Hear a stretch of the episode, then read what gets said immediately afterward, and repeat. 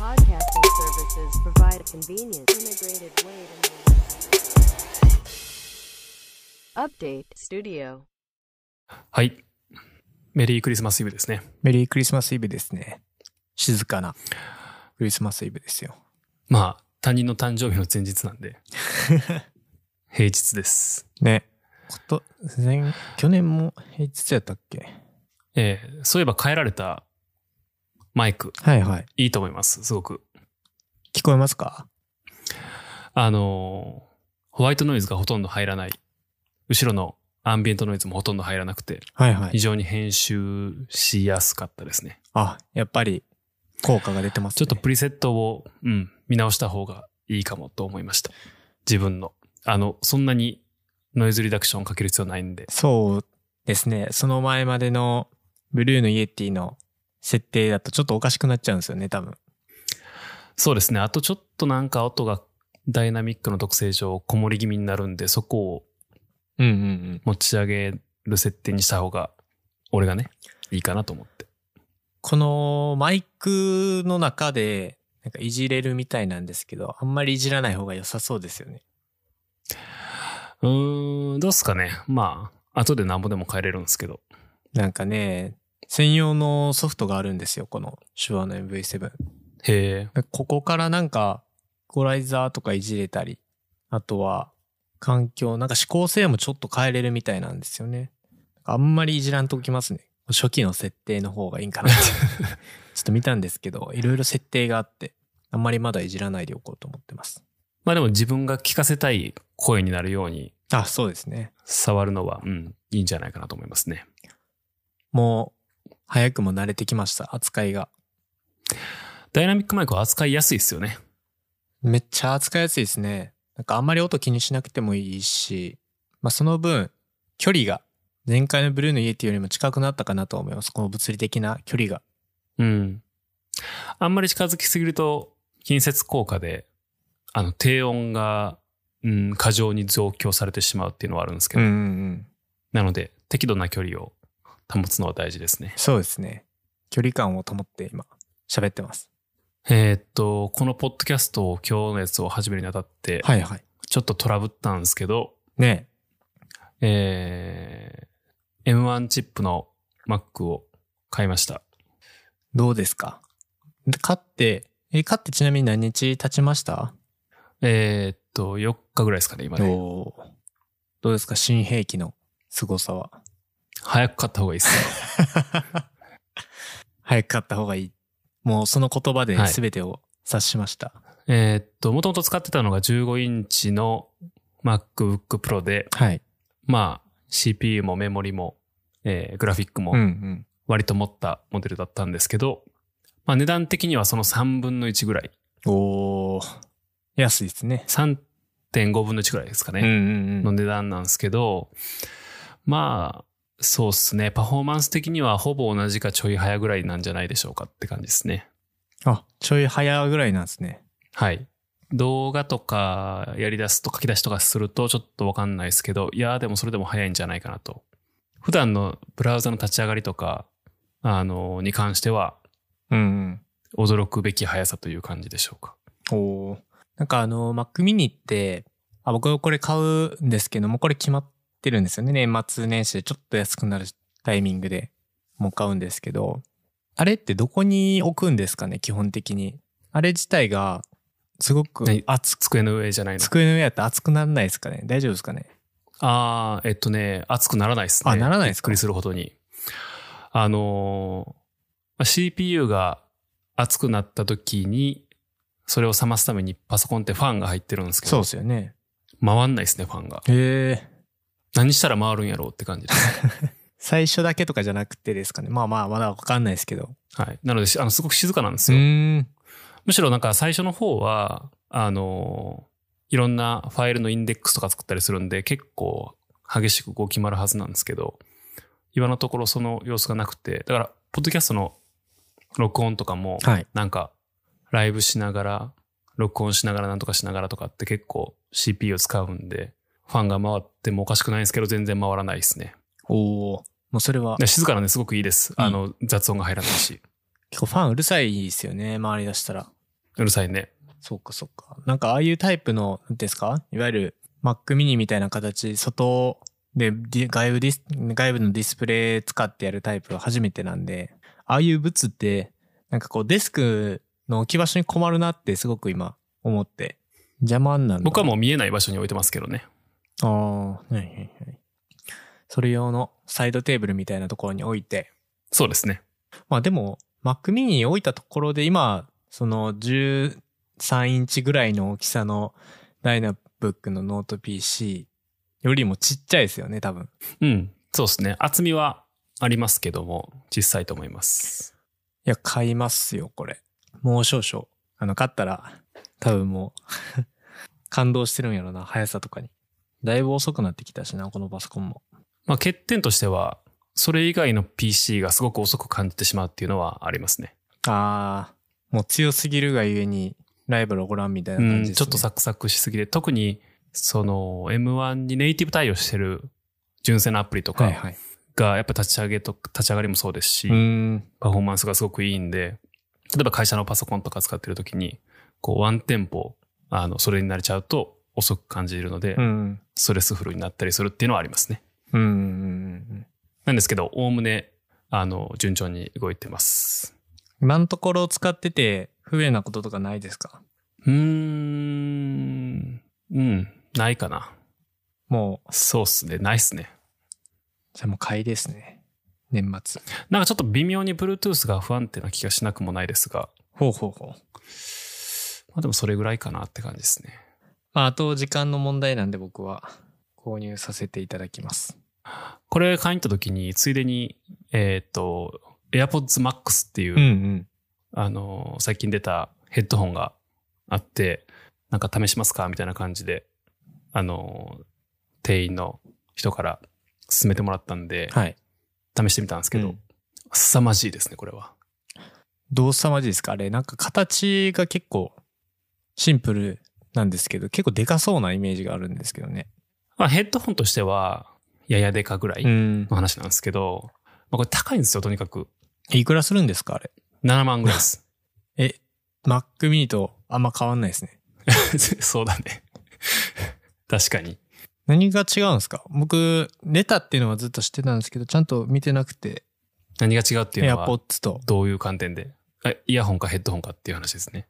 あー、ってことは、音とかはそんなに変わんないみたいなイメージですか？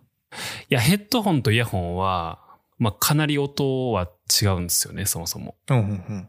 なんか、あの、繊細さもそうで、ドライバーがそもそもヘッドホンが、ドライバーっていうのは、あの、音が鳴る部分のことなんですけど、うん。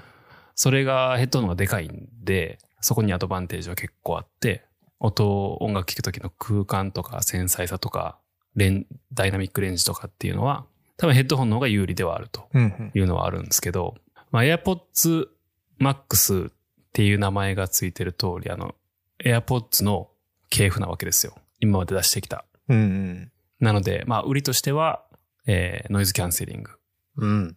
それから外音取り込みうん。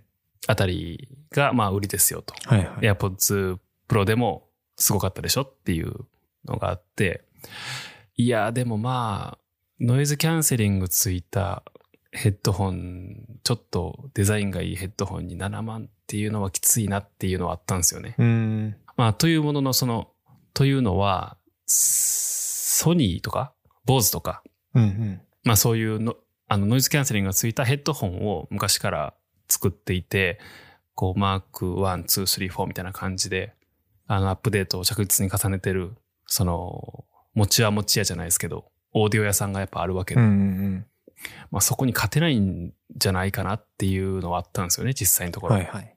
で、そこはもう完全に観点がなんかずれていたなというふうに、一回使ってみて思ったんですけど、ほうほあの、AirPods Pro と今の iOS14 かな？う。うん。から新しくついたスパーシャルオーディオっていうのがあるじゃないですか。何でしたっけ？あの、場所によって音の聞こえ方変わるやつでしたっけ？そうです、そうです。その、向いてる方から聞こえるようになるってやつですね。ね。で、あれ、まあ今のところは Apple TV Plus のコンテンツ、そこで配信されてるコンテンツに割と限ってそれが使えるっていうのは、その制限はあったりすするんですけど、そうですよね。そ、それを使った時の、うーん、音の空間再現性がえげつないってやつですね。ああ、えっと、AirPods Pro よりもってことですか？そうですねお。マジで映画館でサラウンドもスピーカーで聞いてる体験がありますね。へえ。やっぱ、それが本当にね、すごくてね、あの、試着して、うんなんか、で、あの、スタッフの人が、多分 Apple TV プラスのなんだったっけな、C かなんかを流してたんですけど、なんかその、ナレーションの音とか、その、バックグラウンドの、例えば鳥の鳴き声とか、うん。あの、川が流れる音とかの、なんか、位相感といううか、ん。どこに何があるかっていうのがかなりなんかはっきりしてる感じがあって、なんか Apple Store でそれつけたまんま、自分がぐるぐる回りながら、おおすげえみたいな感じのことを、ひとしきり感動してました。やっぱこう、耳が覆われてるから余計体感変わるんでしょうね。そうですね。まあ、あとは、なんか、いろんなマイクがいろんな方向についてて、ん。いろんな方向からの反響とかをキャッチしながら、あの、逆位相の波を出して、ノイズキャンセリングをするみたいなこともやってるっぽくて、多分ノイズキャンセル自体のパワーも AirPods Pro とかに比べると強いっていうのはあると思うんですよ。っうん。ていうので、まあ、総合的に見て、その、スパーシャルオーディオを使った、あの、コンテンツを映画とかドラマとか見る上で最高の体験ができるヘッドホンであると高級やな。いうものなんかなと思いましたね。うん。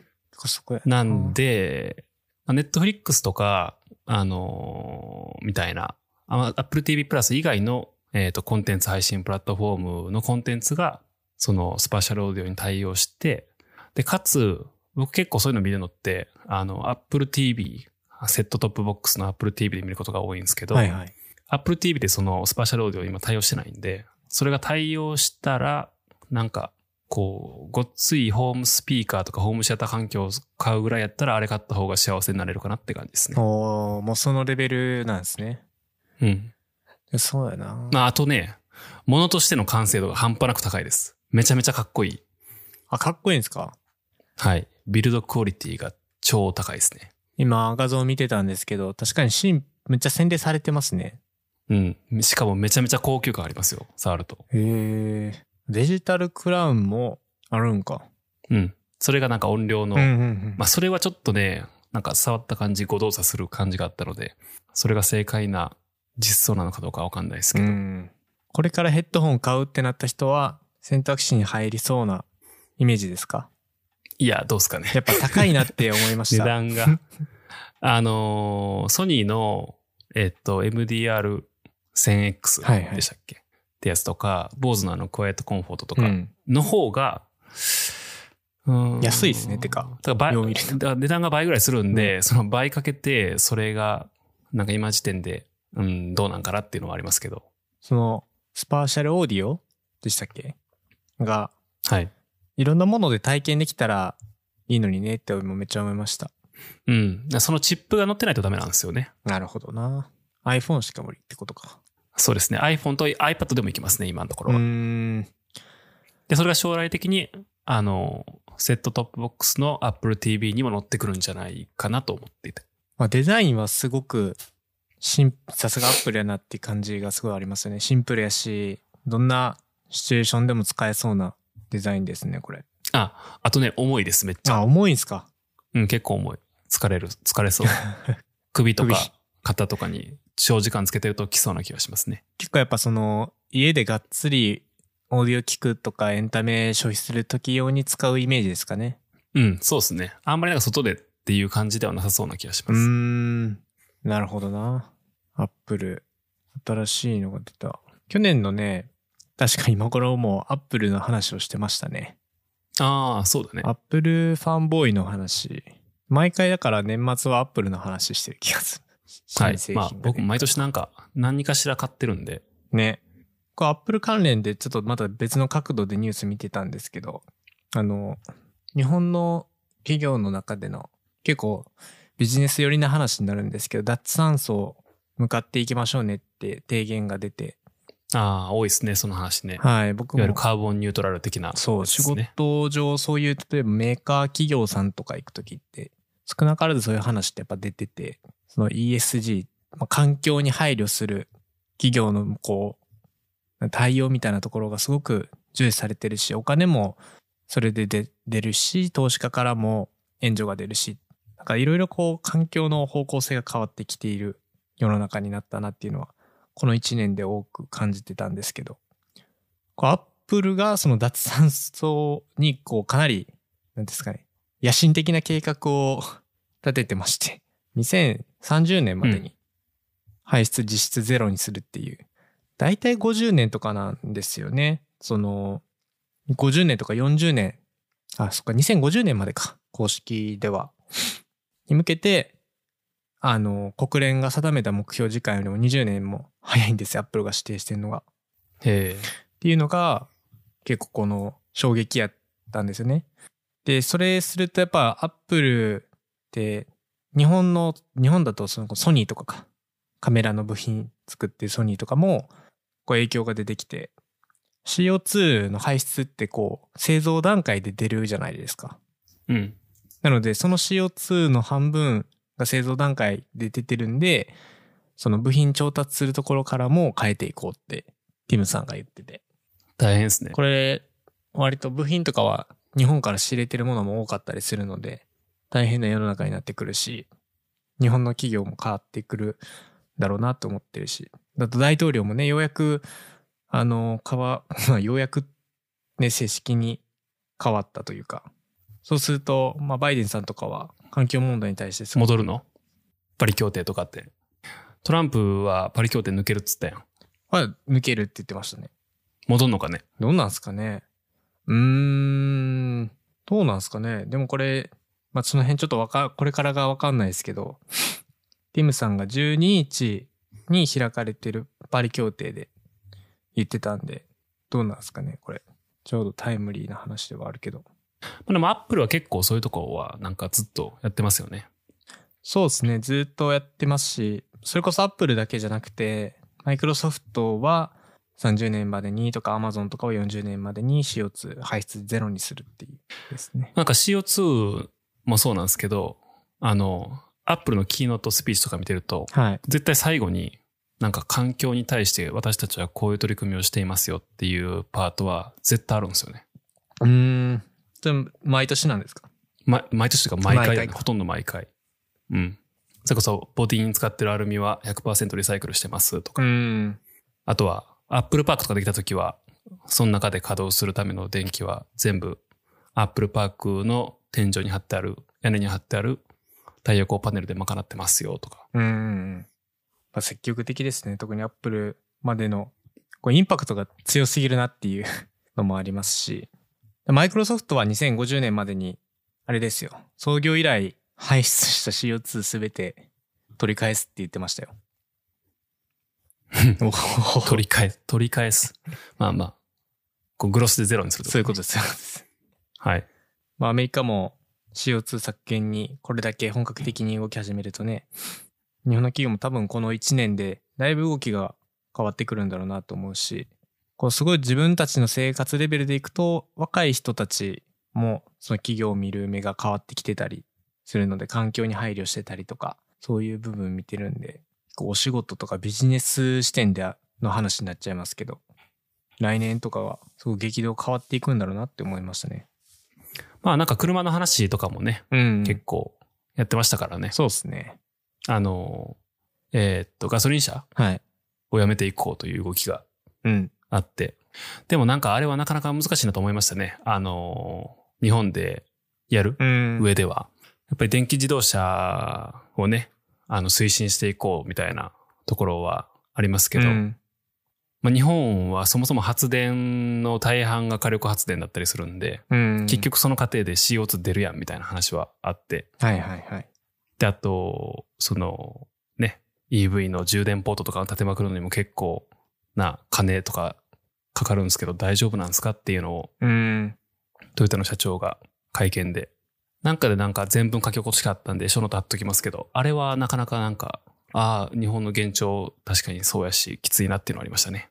そうですね。日本とか、その、例えばエンジン部品作っている会社とかが多かったりするんで、本当に全部置き換えるかっていうと、そういうそこでは勤めている人たちをどうするのかっていうところも日本は考えないといけなかったりするんで、どうしてもスピードちょっと遅くなっていっちゃうのはうんありますしね。まあそういう観点もそうなんやけど、その、見かけ上、なんか EV にしてガソリン車減らしたから二酸化炭素を減るっていう簡単な話ではないっていう。ね。うん。ヨーロッパの方では結構、もう、火力発電の割合が割と低いじゃないですか。はい。あの、原子力発電の割合が結構高いとか、国とかもあって、でそういうところが EV を進めるっていうのは結構いい策ではあるんですよね。ね CO2 削減のためには。うん。でそれをなんか、こう、表面、表面上ってわけではないと思いますし、うんいろいろ考えてはいると思うんですけど、なんか同じような感じで、まあ、世界的な流れもあるし、脱ガソリン、EV 化しようみたいな話をするのは、なんか日本ではマッチしないのではないかっていう。うーん。うん。なんかハイブリッドの方がいいやんとかね。そうですね。日本に合うのはなんかハイブリッド車。まあ、そこからじわじわ変わっていきそうなのが日本っぽいなって思いました。今。ステップステップ踏んでいかないとなかなか変わらないような気がするなとは思いますし。なんか別の問題になってくるんであれですけど、やっぱ原子力発電をどうするか問題っていうのはね、うん。難しいですね。結構、うん。そこ難しいな。話を進めるにあたってまあこね、国内十数箇所とか多分原子力発電所はあるんですけど、まともに動いてるの多分ほぼなくて。うん。でもその、廃炉にもできないから維持するだけで年間1機あたり1兆ぐらいかかってたりとかそういうこともあったりするんで、うん。なんかどうすんねんっていうのは決めないといけないんですけど、うんうんやっぱり反原発派もいるし、うん。それが言い悪いっていうのではなくて、だからなかなか、こう、前にも後ろにも身動き取れずっていうのが続いてるのが今っていうね。うん。そうですね。なんか、これはあんまり僕も勉強あまりしてないので、こうこうああのっていうことはないんですけど、その、一個やっぱずっと壁になってんやろなって思うところは、その放射性の廃棄物の処分方法が確立してないところとかもうん。それ、そうですね。それもあ。ると思うんですよね。だから、うん、廃棄する場所がシンプルにないって考えたら、確かに動きづらいやろなとは思いますし、そこどうすんやろっていうのは、ずっと気になってる部分ではあるんですけどね。まあ、あとは、ね、あの、地震大国なんで、うんうん。そもそもそんなとこでやるもんちゃうやろって話ばったりとかすると思うんですけどね。ね、本当に。それはあるな。3.11みたいなことがあると、大事故につながりかねないっていうのはあるので、地理的なディスアドバンテージもあるだろうというのはあります。うん。まあ、ちょっと話戻りますけど、この環境に対する、こう、動きっていうのが、これいつから始まったのなって、まあ、2020年を振り返ってたんですけど、早いもんで、1月ですね、今年の1月になるのかって思い出して、あの、グレタさん、覚えてますか ?1 月のダボス会議の。あれ1月だったっけ？はい、そうですよ。マジか。やっぱあっから、その、まあ、若年の社会活動家がこう、いろいろこう、バーって帯同してって、登壇してって、っていうのが、あれもうちょい前じゃない？いや、あの、ダボス会議って1月じゃなかったでしたっけ？本当かな？まあ、ググればいいんですけど、そんな。なんか、それよりも前になんか、ちょっと有名になったことがあった気がする。それ聞いて、2020年最速で行こうって決めたんですよ。おそれ何ですか？だから2019年の後半になんかがあった気がする。ノーベル平和賞の時か。かな？うん、かな。あ、そうだね。確かにノーベル平和賞もすごく印象残ってますし、1月のダボス会議とかもすごく僕は印象残ってるなって思ってて。で、ショーノートにリンクは貼ったんですけど、あの、2019から2020年のまあ日本、まあ、特にアジアですね。日本、中国、タイ、インドネシアとかの大学生の調査をもとにした、えーまあジェネレーション Z、まあ、Z 世代の行動特性みたいなものが出てまして、どういう風なものが今こう思考としてあるのかなっていうのをまとめられてたので、まあ、振り返るとともに、そこから見える。Z 世代。はい。そのなんていうんですかね、価値観みたいなところ。今の若い人らの価値観を、まあ、僕も含めて改めてこう知っとこうと思ってですね、ちょっといくつか紹介しますね。なんか面白いのもいろいろあります。ちなみに千春くんは Z 世代に入る、入るよね。入りますね。まあいろいろこう、はいなんていうんですか、定義と言ったらいいんでしょうか？Z 世代の定義って難しいと思うんですけれども、一般的にその92な、なんか3年以降とか、なんかアメリカ、なんか国によって違うんですよね、多分定義が。で、それかアメリカ、90年後半ですよね、そうで生ますれが。ね。大体その、生まれたのがアメリカで生まれた語源だったと思うんですけど、確か90年以降。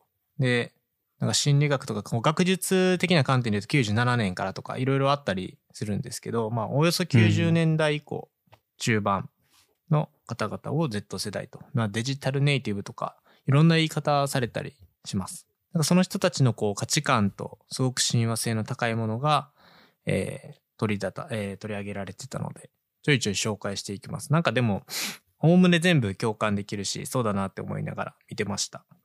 1個目が、セルフケア意識が高いっていうところ。うん。まあ、食事とか運動とかメンタルですね。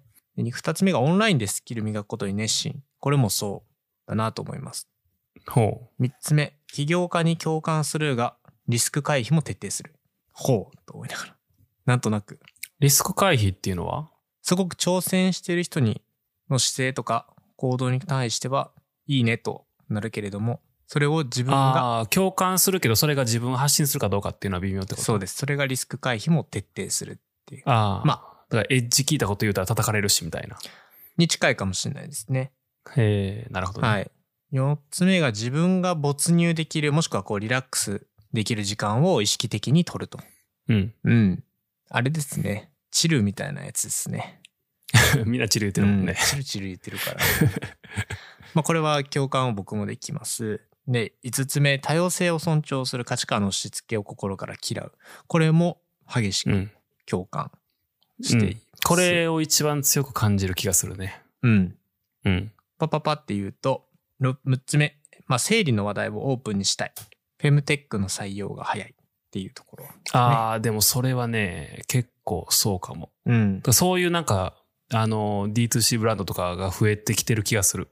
ちなみにフェムテック、まあ、女性とテクノロジー合わせてる造語なんですけど、なんか僕は結構最近無印でそういう商品を見るのが増えてきたなって思いました。うん。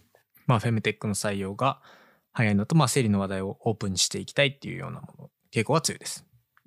で、7つ目、倹約思考で、いらないものを買ってゴミになることを嫌うというところですね。ミニマリズム的な。はい。まさしくそういうやつですね。でもそれも倹約？まあそうか。うん。まあ、これは、えー、総論であり、一般的に全員そうかって言われるとちょっと違うと思うんですけれども、傾向はやっぱり強いかなっていう印象があります。8つ目、権威ある人の言論を鵜呑みにせず、事実の裏取りをする。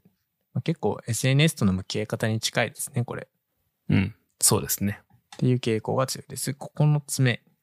まあ、人間らしい弱さも見せる、正直なリーダーシップに共感するっていうところですね。うん。まあ、ここに来るとちょっと抽象度高くなってきますけど。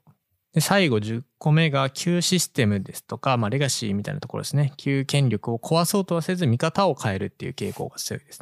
うん。これは確かにそうかなって思います。あまりこう叩くとか、え、それってどういうこと？あ、叩く、なんか叩かない叩くとか、批判するみたいなところをすごく嫌う傾向があるんかなっていうのはすごく感じてます。なるほど。はい。まあだからこの見方を変えるっていう表現はすごく適切やなって思いながら僕も見てました。まあ以上10個ですね。まあなんかこの10個目のやっぱり今日の旧システム権力を壊そうとしないっていう点は結構象徴的やなって思ってます。そのソーシャルメディア、まあそういうデジタルネイティブって言われるような、えー環境で育ってきてて、生まれ、なんかこう知らん間にずっとスマホ触ってたとかいう世代なので、なんかこう綺麗事だけで実行が伴わない理想化をこう、うんざりするほど SNS とかで見てきているっていうのも、やっぱこう、ちょっと環境が違うのかなっていうような感じはしてます。うん。うーん、どうですか？なんかこういう価値観とか、あの、おおむね共感できるところもあれば、すごく自分とギャップを感じるなっていう、まあそういう行動特性もあるあると思うんですけれども、10個ほど Z 世代の行動特性、福永さんからしたら、どんな印象を受けました？いや、まあそうなんじゃないですか。うん結構全体の傾向としてはね。んあの、個人的には価値観を若くうん、キープしたいというのがあるので、うん、うん。こういうところはなんか意識的に取り入れるようにしてるところはあったりするんですけど、はい。この行動特性のこの10個の中には入ってないんですけど、はい。あの、最近感じてるものが、おーって形になってたものがあって、はいはい。これ結構、情報としてはホットな情報なんですけど、ホット、ホットじゃないな。早い情報なんですけど、うんあの、ホンクっていうアプリがあるんですよ。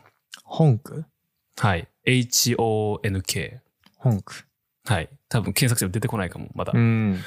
えっ、と、テッククランチの記事が今日のお昼ぐらいに出てて、あ、これ、あの、元々の本家の英語の記事の翻訳なんですけど、あ、こういうメッセンジングアプリか。メッセージングアプリなんですけど、あの、最近その、いわゆるジェネレーション Z の若い子とはいメッセージのやり取りしてると、なんか、めちゃめちゃ短い文章を短期間でバーってやり取りするっていうのが多いんですよ。ん。なんか、文章一個一個がなんか、長く打たないじゃないですか、みたいな。ない。最悪なんか単語レベルで切って、うんうんうん。なんか一文にしたらいい一個で済むものを、なんか10個とか15個ぐらいに分けて、畳みかけるようにバーって送ってくる感じはあるんですけど、うんまあそれが結構普通になってるんですよね。彼らからしたら。うんうん。彼ら彼女からしたら。で、この本句っていうのは、普通メールとかってスレッドになったりとか、うん。あとメッセンジャーってバブルがどんどんなんか時系列に並ぶって形ですけど、この本句っていうのは吹き出しが2個あって、で、そこに売ってる内容がリアルタイムに出てくるんですよ。ああ、その、言っちゃえばなんていうんですか？ドキュメントみたいな感じですか？同時編集してる時って見えるじゃないですか。ああ、そうそうそうそう、それに近いね。センジ、メッセンジャーで起こるってことですか？そうえで、かつ履歴が一切残らないっー、えー、なるほど。ていう、なかなか体験としては、まあ履歴残らないっていうのは、スナップチャットとかに近い話ですけど、まあ、体験としてはなかなか新しくて、一番最初になんかこう、規定みたいな感じで、アテンションを引くボタンがあるんですよ。うんうんうん。で、オンラインになオンラインというかそこにはいはい始まったら、話し始めっていう感じで、お互いにバーって文章を打って、だから文章途中でもなんかお互いにこう打ち合って、う終ん。わったら、さよならって感じ。やつですね。ええライブタイピングっていう感じか。ああ、そうそうそう、そんな感じ。なるほどな。はい。結構まだ、ローンチして、時間が経ってないはずなんで、えー、めちゃくちゃレアなアカウント名が取れました。最初のドメイン取り成功したってやつですね。成功しましたね。えでもなんかそれどうなんですかね？なんかどういう、なんかこうメッセージ体験の、こうターゲットとかがよくわかんないですけど。いや、ターゲットはもう完全に、あの、ジェネレーション Z 以下の世代で。ティーンエイジャーかこれなんで感じたかっつうと、そう、これね、なんで感じたかっつうと、あの、あなたは何歳ですかっていう年齢選択するやつがあるんですけど、はい。一番上が21歳なんですよ。へえ。だから21歳以上っていうのを選ばなあかんくて。21プラスみたいな。そうそうそうそう。はいはいだから、ああ、もう俺はターゲットじゃないんやな。その他枠っすよ。そう。へえ。そうなんや。あと、あ、今のところはなんかまだ日本語はタイプできないっぽいんで、今英語しか使えないんですけど。なるほどな、本当に若い子の中で、めなんか流行りそうですね。うん、体験としてはすごく面白そうな気がしますね。確かに、まあなんか、そこを見る、そこも、こう見える化するんやって思うと、どんな反応が起こるんやろな。うん。まあ、え、そんなん意味なくないって思った人は多分ターゲットじゃないんで、ドンマイって感じですね。確かに。うーん。誰が使うねんっていう感想を持った人は、あなた以外が使いますっていう話なんで。確かにな、こう、SNS 関連で、あの、僕が見てた記事だと、その、日本の Z 世代がすごいドライっていうのもあって、なんていうんですかね、こう、環境問題、特に SDGs の認知度ってやっぱ若い子、今結構高いじゃないですか。高校生もそうだし、中学生もそうだし。でもなんかこう、他世代に比べて、なんか政治とか環境問題の熱量が、こう、特段に高いわけではないっていうようなデータも見てて、へえと思いながら僕は見てたんですけど、毎日盛んにインスタ投稿するっていうところとか、自分たちが動けば世界は変わるっていった、なんか熱量みたいな部分は、まあ他国に比べるのはどうなんだっていうのはあるんですけども、やっぱりインスタグラムとかそういったところを使って、他国と比較ける、比較すると結構低いみたいですね。なんか、毎日1回以上の投稿っていうのが、えーインドが43%、まあこれ N, N で言うと130なんですけど、で、アメリカが40%、イギリスで25%、日本だとこう13%って結構少ない。もう投稿することないんじゃない？みんな。なんか投稿するというよりかは、なんか見てる人が多いらしいですね。やっぱりその他人、他人の投稿というか、うーん。うん、なるほどなと思ってたりもしますし、ああ、でもそうかも。そんな気する。これはね、僕もすごく、うん、確かにと思って、僕自身あんまりその投稿はしないですし、たまに、あの、本当に記録として残しておきたいなってものは投稿するんですけど、毎日1回以上投稿するってことは、周りの友達見ててもあんまりないですし、で、なんかこう、電通とかが行っていやる。でもこれわかわかる気がする。なんかですか？投稿してないやつが悪いってわけじゃないけど、うんうんっていう話は絶対ないけど、その、そういう世代の子と、なんか会って遊んだりとかするとね、うんうんうんなんか話した時に、あ、それってその前、この前インスタでうんうん。上げてたやつですよねとか、言う。あ、それってこの前、ツイッターで言ってたやつですよねとか言ってくるんですよ。うんうんうんうんいや見てんのかい その、見てんの回っていうのは、どういういや、そのフォローされるじゃないですか。はいはいはい。で、フォローされたから、あ、この子フォローししてくれたんやって見に行くんですけど、うんうんなんか投稿がないんですよ、ほとんど。あ最後の投稿が半年前とか1年前とかあって、あ。はいはいはい。で、アクティブじゃないアカウントフォローする義理はないじゃないですか。うだん。確かに。からフォローしないんですよ。うんあ、だからこいつ SNS 見てないやなって思っちゃうんですけど、うんそうじゃないんですね、みんな。そうなんですよね。結構なので見てる人は多いという傾向はありますね。うーん。結構変わってるっちゃ変わってるんかな。まあ僕的には、まあ確かに見てる、見るし、見る方が多いかな。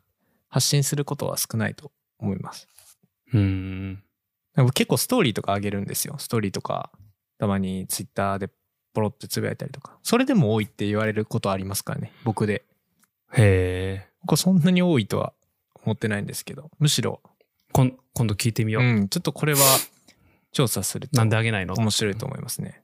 なんかいろいろこの、まあ、めんどくさい。めんどくさいとか言われそうですね。あげるのってめんどくさくないですか？いろいろなデータがあるので、あの、面白いかもしれないですね。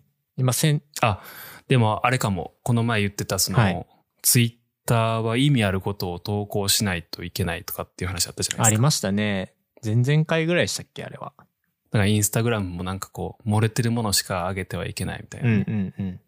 っていう、なんか脅迫観念があるのかもしれないですね。あの世代には。うん。あるかもしれないですね。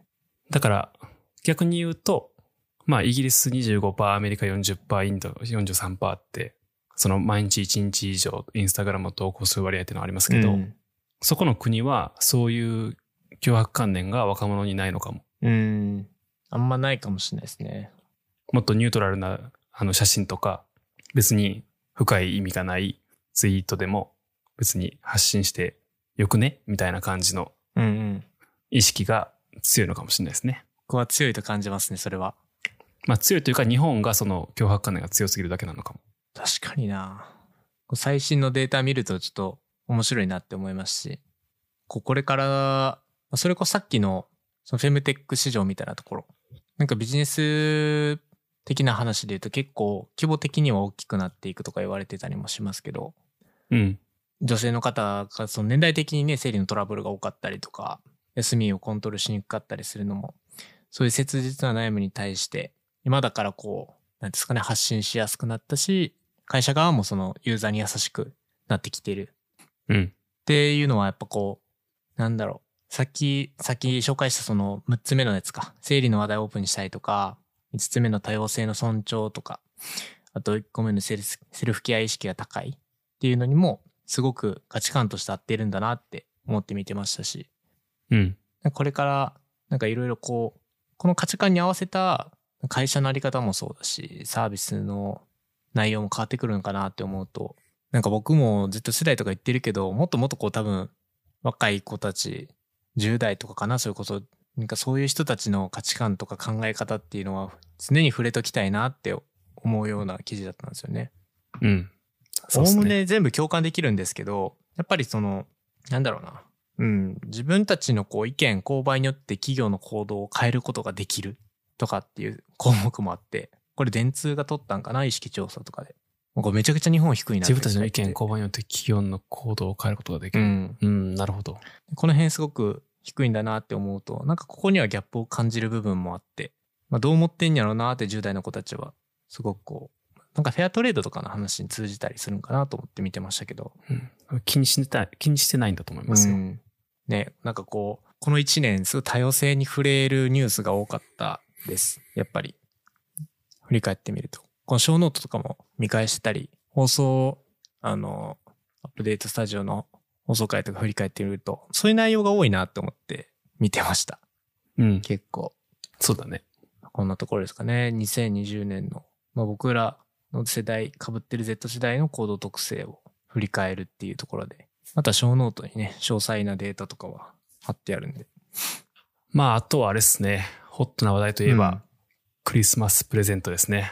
あ、まあ、サンタがどこから来るんかとか、まあ、そういう話もありつつ。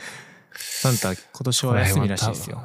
うーん、いや、働いてるらしいですよ。えマジですか？はい、働いてるらしいです。本当ですか？はい。い働いちゃダメっすよ。や、なんか、近年はこう、サンタも近代化してるみたいで、うん。やっぱりこう、物流のネットワークが 発達してるんで、やっぱこう、物を、自動化されてるな、サンタが。そう、人が、人が取りに行くところ、人が取りに行けるところまで、うん。こう、デリバリーするネットワークがちゃんとできていて、はいはい。で、ラストワンマイルを届ける人もちゃんといてっていう、なんかそういうシステム化されてるらしいですね、最近は。ああ、そうなんですね。これ結構、なんかアメリカ、なんか最近、ほんまに今日、ホットな話だと思うんですけど、サンタ、なんかアメリカか、のツイッター、アメリカのその郵政交渉のツイッターで、今年は何もいりません。なのでコロナを治す方法だけ見つけてくださいっていうツイッター投稿が話題になってましたね。まあ、それは、あの、研究員の人にうん。任せるんですけど、製薬会社とか。ね。何かもらいました？クリスマスプレゼント。いや、自分で買いました。お、これ書いてるやつですか？はいこれが。ああ、そうですね。まあ、自分で買ったやつは、あの、おすすめですっていうだけでか書いたんですけどう、んあの、ジョー・マローンっていうブはいはいはいランドの、えー香水を買いましたという話です。いい匂いですもんね。セルフプレレゼントで。はい。いいですね。ダークアンバージンジャーリリーっていうのがすごく良かったので、おすすめですという話なんですが、まあ、それをさておきです。はいはもうこの季節になると毎年言われるんですけど、4度 C っていうブランドがあるんですよね。い。はい。存じ上げております。はい。で、これが、うーん、あまり良くないプレゼントなのではないかっていう文脈で毎年なんかディスられて、今年はなんかそれが大噴火しましたっていうのが今ってえ、感じです何かあったんですか ?4°C で。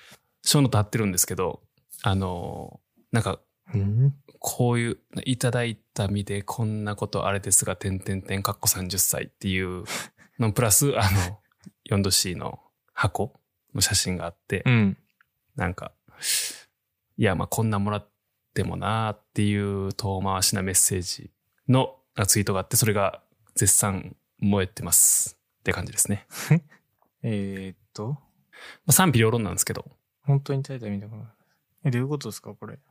だから30歳の人にこういうのを渡す男ってどうなんっていう晒し上げなんですよ。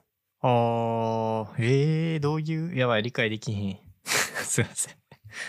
えーっと、30代独身の会社員女性が、こんなんいただいた意味であれですが、っていうのは、なんかあれなんですか？こんなもん、こんなもんもらってもつけられへんし、そもそもこういうものを渡してくる男性のセンスってどうなんすかねっていう。へえそうなんや。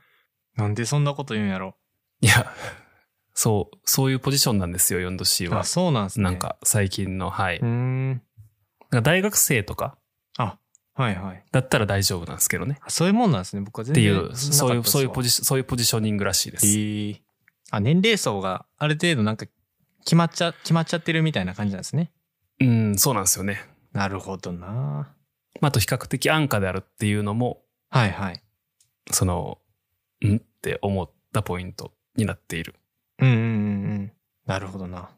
で、いや、まあこういうのを見ると、プレゼントするのって難しいなと思うんですよね。人にそう物を。ですね。え、難しいそれ。まあ僕 4°C 買ったことないんでよかったですけど、そういうブランドによってあるんですね。うーん。なんか悲しいな、こんなニュース。こういうので炎上するのって。結構低年齢層向けってことか。で、30代が合わへんかったってことか。また逆に言うと、その 4°C のものを送って、晒し上げするような人はどうな、人間的にどうなんだっていう、リトマス紙になるっていう意見もある。うん。なるほど。確かに。嬉しかったんじゃないかな。違うか、別に。違うと。違うと思います。だって、あげなかったりじゃないですか、そんな。まあ、そういう文句の一つや二つも言いたくなっちゃうんじゃないですかなね。るほどな。なんでやねんっていう気持ちをツイートしちゃったって感じだな。まあ男性は多分なんか、うん。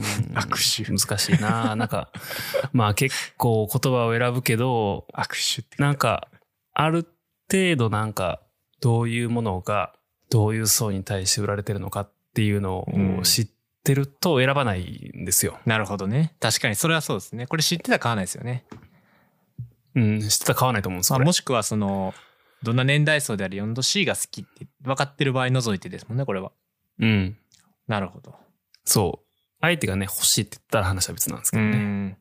だから、なんか、あんま知らんもんをあげない方がいいのではないかっていうのはありますね。ああ、はいはいはい。自分が詳しくないものうん。をプレゼントに選ぶのはなんかあんまりいいチョイスではないのではないかっていう教訓はここから得られますうね。ん。そうですね。これよくわかんないな、でも。なるほどな。これ炎上し、なるほどね。だから、多い理由としては、その、せっかくもらったのに何、何、何を言うとんねんっていう側と、配慮足りんやろって言ってる側とで、って感じなんですね。ああ、なんかいい例としては、いや、これちょっといい例かどうかわかんないけど、例えば35歳ぐらいとかになって、もらうものをプレゼントが、例えばあの、大学生がいっぱい持ってるポール・スミスのやつとかだと、うん。ちょっとこれは身につけるのはきついっていう、うんうんうんそう、これわかうん。るわかりす。ますよ。言ってるのわかりますよ。もちろんもらった気持ちは嬉しいけど、いや、これ、ちょっと日頃使うんきついっすねっていう。うんうん。なんかすごくそれわかるかも。うんそれに近いんじゃないですかね。なるほどな。だからそれをつぶやいちゃったんやな。だかまあ、さらさんでええやんっていうのはあるけどね。らそういうことですよね。確かにその感覚はわかんないことはないですよね。わかりますし。それをこう、な、なんかね、多分おもろいと思ってっていうか、ちょっとこう、ネタとしてあげたんですかね。おそらく。まあ、あとなんかでも 4°C っていうブランドのなんか扱いがちょっとひどいっていうのはまああります。そうっすネット上で。なんか、なんかあの、いわゆる、えっ、と、接待サービス業をしてる女う性んの人が、おじさんからもらう、お客さんのおじさんからもらうものとして 4°C って結構ポピュラーで、はいはいはい。クリスマスにね。うん。なんかクリスマスの時期になると、なんかメルカリとか、ああいうフリマサイトに 4°C の出品がめちゃめちゃ増えて、はいあその背景は察するっていう感じの はい。事案が毎年あるんですよ。えそういう、あんまりそのことをよく分かってない、そこら辺に鈍感な年配の男性がとりあえず買うもの。になっているっていう、そういう立ち位置もあるかも。うーん。ありそう。怖いな。ちょっと、ちゃんとブランドは知っとかんとな。でも、それ 4°C がマジで好きな人かわいそうっすよね。まあ確かにそうですよね。で悪くないですよ、のしは。何も。それを、こう、過剰解釈してる側に問題がありそうな気はする。これはこう、ね。持つべきやとか。そういうのが結局こういう、なんか、事象を招いてる気がするんで。フラットにもうちょっと見たらいいと思いますけどね。例えばさ、あの、コーヒー好きって言ってたよねって言われて、うんなんか2000円ぐらいの、なんか手引きのコーヒーミルとかもらっても困るんですよね、僕は今。それは困りますわ。困困るじゃない困るですか。し、それは持ってるってわかるやろって。その、好きや、好きやったら持ってるし、豆やったらわかるんですけどね。うん。なんか珍しい豆とか。普段買わへん豆。そう、あの、そう、消えるもんやったらね、いいんですけどね残っち。ゃうね。そう。確かに。そういう感じなんじゃないですかね。プレゼントを渡す側と受け取る側って、これ、すごく難しい課題だと思いますね。いやなくなるもんがいいっすー、ね。なんか、うん、なくなるもんにするか、何が欲しいって聞いて、うんこれが欲しいって正直に言ったらいいと 思う。そそれができたら、まあ苦労せんわっていう話にもなってくるんでしょうし。この前なんかの、そう、なんだっけね、いつの機会かで読んでた論文で、結局人は Amazon ギフトカードが一番好まれるって書いてありました。選択肢をまあ、上げるっていうこといや、そうなんですけど、それは、それ、なんか別に、じゃあ LINEPay とかで金送ったらよくね。確かに。はい、つって。誕生日プレゼントっつって、1万円 LINEPay で送るとか、うん。PayPay で送るとか。ねえ、もう、経済学的な観点で見ると、やばいな。やばい経済学や、これ。いや、でも好意持ってプレゼントを渡すじゃないですか、基本的にはね。うん。もちろんです。なんか、何が欲しいっつって、これからが欲しいって言われたら、うん じゃあそれ一緒に買いに行こうとか言ったらよくない？ね本当にそう。ストレートに。ストレートに。か、買ってあげるか。うん。まあでもそれ普通に、うん、それやってる気はするな。何欲しいって聞いて。何でもいいって言われたら、あ、ほなじゃあ Amazon ギフトカードねって言うんですけど、何でもよかったらまあそれは選択肢と機会をあげた方がね、その人にとって嬉しいやろうし。でもこれが欲しいってもある程度特定されてたらね、まあ買ってあげるし、もしくは一緒に買って買いに行くっていう体験もね、以降プレゼントの形になるやろうし。そうよね。まあ、基本ね、ベストはそうですね。やっぱこう、今回のこのツイッターみたいに、多分これは、その上げた人が対話をしてなかったんですよね。多分。一方的に上げちゃったんですよね。うん。まあ、そういうことです、ね。これは、あの、反面教師としてね、受け止めたらいいんじゃないですかね。はい。欲しいものは言いましょ。そううそうそう。欲しいものリストってあるんでね、アマゾンに。はいそ。れで貼っときゃいいんですよ。物をあげたかったら聞きましょう って話ですね。ストレートなコミュニケーションをするのが一番です。うん。ほんまにそう。なるほどね。クリスマスプレゼントは買ってないな、自分にも。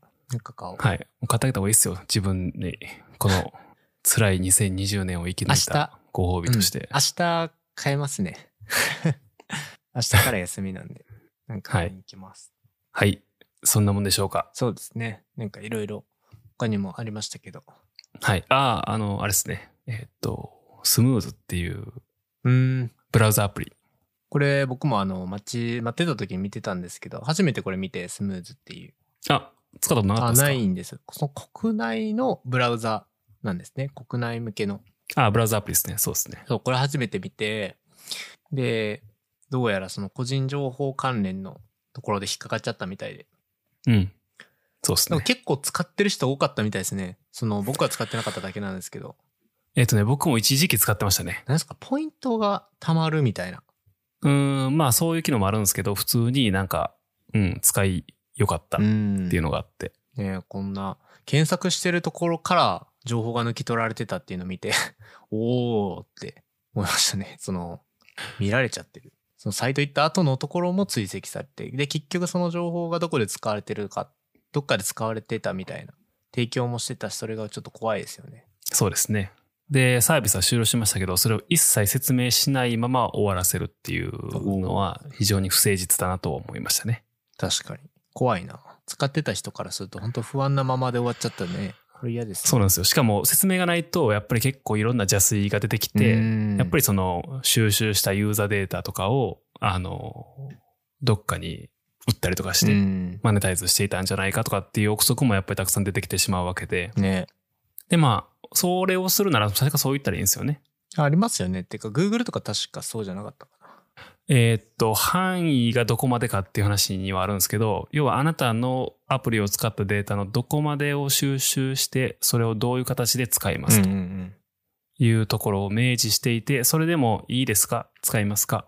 使わないですか？っていうところを選択できるんであればいいんですけど、うんこのスムーズの場合は、えーせんいやじゃあそのデータはトラッキングはしないでくださいというか収集しないでくださいってしても収集していたうん。事実があったりとか、あとそれを集めてたデータをどういうふうに使いますどこに貯めてますあ、どこに貯めてますは分かるのか。それをどういうふうに管理してますとか、どういうふうに使ってますとかっていうのが明示されていなかったっていうのがあって。はいはい。まあでもそれでマネタイズしてるやつは結構多いと思うんですよね、結構。で、一個なんか時代やなと思ったのが、うん。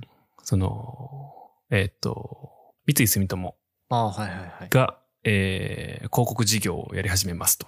ね。これも、昨日か一昨日か、ニュースで上がってましたね。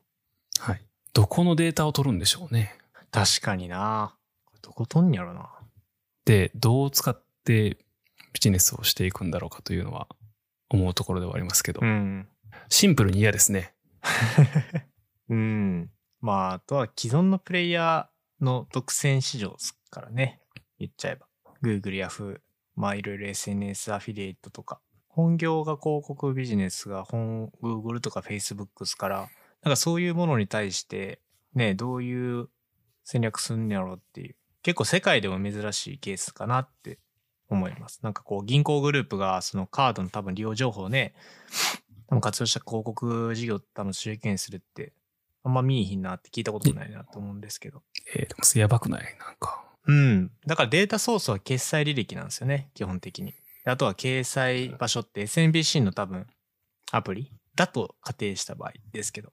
普通に考えれば大きなビジネスには僕はならないと普通に思ってますし、ただでも今回ね、こういうタイミングで出すってことは、うーん、まあ属性にしろ趣味思考にしても、それだけやっても多分ダメだと思うんで、それでも追随するってことには何かあるかとは思ってますと。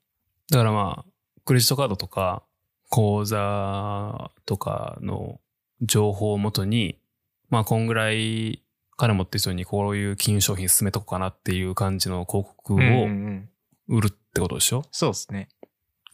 えー、マジか。なんかまあデータの活用みたいなところって結構別にいいんじゃないって思うんですけど、その、すごい当たり前な話かもしれない。その消費者が使ってよかったって思うサービス提供してこそそのデータ利用だと思うんですけど、個人の場合、そのなんだろうな、ミステリー住友銀行のそのアプリ使うこと自体結構その躊躇しされる可能性とかもありえそうじゃないですか、この話って。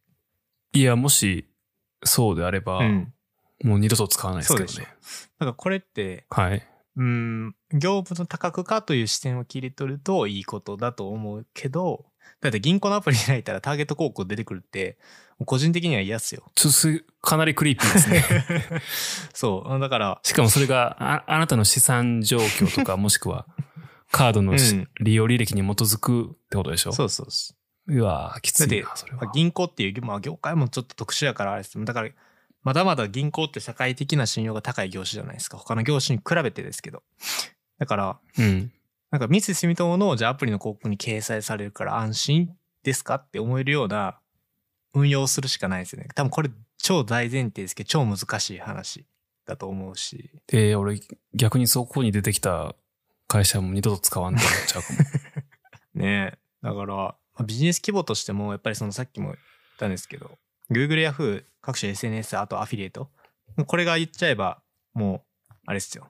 年間700億の売り上げのもうシェアは占めてるとこですから。なんかそこに対してどういうアプローチするのかはすごい疑問ですし。まあ僕は使ってないんであれなんですけど、ね。でもこれマジで、これでそういう広告の運用して売るのであれば、営業はしやすいでしょうね。めっちゃしやすいと思いますし、だって購買履歴をもとに、購買履歴と、なんか収入というか、どんぐらい金持ってるかっていう層に合わせて、うん広告出し分けできます、ターゲティングできますよって話でしょ。割り強いと思いますよ。それは、いや、それはないか、さすがに。ちょっとそれえぐいよね。あとね、多分その、これあくまで仮説ですけど、その決済して、例えばそのアプリ、まあ広告っていうと結構アプリとかそういう、じゃあ SNBC 立ち上げました、ターゲット広告来ましたっていうので見ると多分規模はちっちゃいと思うんですよ。そのビジネス規模的なところで言うと。でも、うん決済して取れる情報って多分位置情報とかも取れるんですよね。そうするとオフラインとかのえー、コンタクトとかにも移せると思ってますと。オフラインの広告とか。で、それが今後、つなげられるんだったら、なんか、これはおもろいやろなって思いますね。まあ、あくまで仮説ですけど、これは。まあ、おもろいかもしれんけど、いや、面白くないわ、あんまり。なんかこれ見たときに、まあ多分、なんていうんやろ。乗り換える人は一定数出てくるのは避けられないと思います。だってメインカードスイッチングするコストなんて全然、ね、メインバンクスイッチングするなんて全然こっちからしたらコスト高くないんでね。そうっすよね。だから多分、それのなんかアンチテーゼで、私たちの銀行はあなたの情報を一切トラッキングしませんっていう。出てくると思いますけどね、本当に。冗談です。そうそうそうそう。うん。確かに。ああ、これ確かにそうやな。なんかお、うん、ニュースとして、おおってなったニュースやな、最近。まあ、個人的にそういうなんかトラッキングとか広告をターゲティングされるのに、一人一倍そうですよね。自分が敏感であるっていう自覚はあるんで、ね。過剰反応かもしれないですけど、いや結構データ活用ー、でなんか、ニュース多かったですね、今年。そこに手を出してしまいますか、あなたって思いますね。またこれ握手っていうコメント出てくるんちゃうかな。いやなるほどね。結構、まあスムーズとかと近しいですね。その個人情報の扱いがより厳しくなってきてますからね。ー、うん、ユーザー情報を使って金儲けすんのは、どうなんかな。いいけどね。うん。まあ選択肢があるからさ、うん。スムーズもさ、別にスムーズが嫌だったらサファリを使いますとか、そうですね。もっとその、そこら辺に敏感な人なんやったら、例えばブレイブ使いますとか、はいはいはいダックダックを使いますとかっていうのもできるし、で、ね、こういう例えば、クレジットカードとか、メインバンクとかも、切り替えはすぐですからね。ああ、じゃあもうやめるわ、つって、そうですね。資産全部引き上げてっていうのもできますし、うんうんうん。まあ選択肢がある状況だったら、まあ、いいっちゃいいでしょ確かにね。これは、まあなんかより誠実さが大事になってくるってことですよね。本当に。う。うん、そうそうそその、歌ってるだけじゃなくて、ほんまに行動とサービスで見せていかないとダメって。う。うん。ですね。まあ僕は、一周回って僕はアップルが、アップルに身を捧げますよ。はい。まあ、アップルも、ダメになった瞬間にもうスパッときますけどね。そうですね。まあそれはもう怖い、はい怖いですからね。何使われてるかわかんないっていうのは。はい。はい。えー、では、2020年どうもお疲れ様でしたお疲れ。様でした。あっという間でした。はい。えー、来週は1週間ゆっくりお休みしまして、ね。えー再来週からですかね。1月。登山が待ってます。はい。おーそうですね。なんか YAMAP とか見ると結構いい感じに。いや、僕も見ましたよ。めっちゃいい感じですね。うん。ただ、凍え死にそう。はい。じゃあ一発目はその話からはいやっていきたいですね。やっていきま年しょう。始始めは。はい。では、今日話した諸々に関しては、ショーノート貼っておきますので、そちらも合わせてご覧ください。はい。えー、それでは2020年どうもお疲れ様でしたお疲れ。様でした。良いお年を。良いお年を。